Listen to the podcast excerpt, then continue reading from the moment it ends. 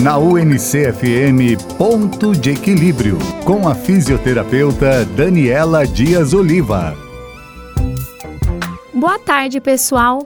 Estamos de volta ao ponto de equilíbrio. Eu sou a fisioterapeuta Daniela Dias Oliva e trabalho nesta área de reabilitação vestibular. A reabilitação vestibular tem esse nome porque, através dos exercícios em que, depois de uma avaliação e uma seleção de exercícios, nós identificamos qual que o paciente precisa, ele vai estar treinando o vestíbulo dele. E o que é o vestíbulo? Vestíbulo é uma área interna que fica do ladinho da cóclea, que é a nossa área de audição. Então nós temos dois vestíbulos, o direito e o esquerdo. Ambos têm que passar a mesma informação para o cérebro, para que a pessoa então saiba onde está a posição dela, da cabeça dela no espaço. Se ela está com um desequilíbrio, provavelmente um dos labirintos esteja mandando a informação um pouquinho mais atrasado do que o outro. Essa disparidade entre os dois labirintos ou vestíbulos faz com que a pessoa possa sentir uma sensação de cabeça vazia, tontura, um mal-estar e fique receosa em fazer as atividades de vida diária com medo inclusive de cair.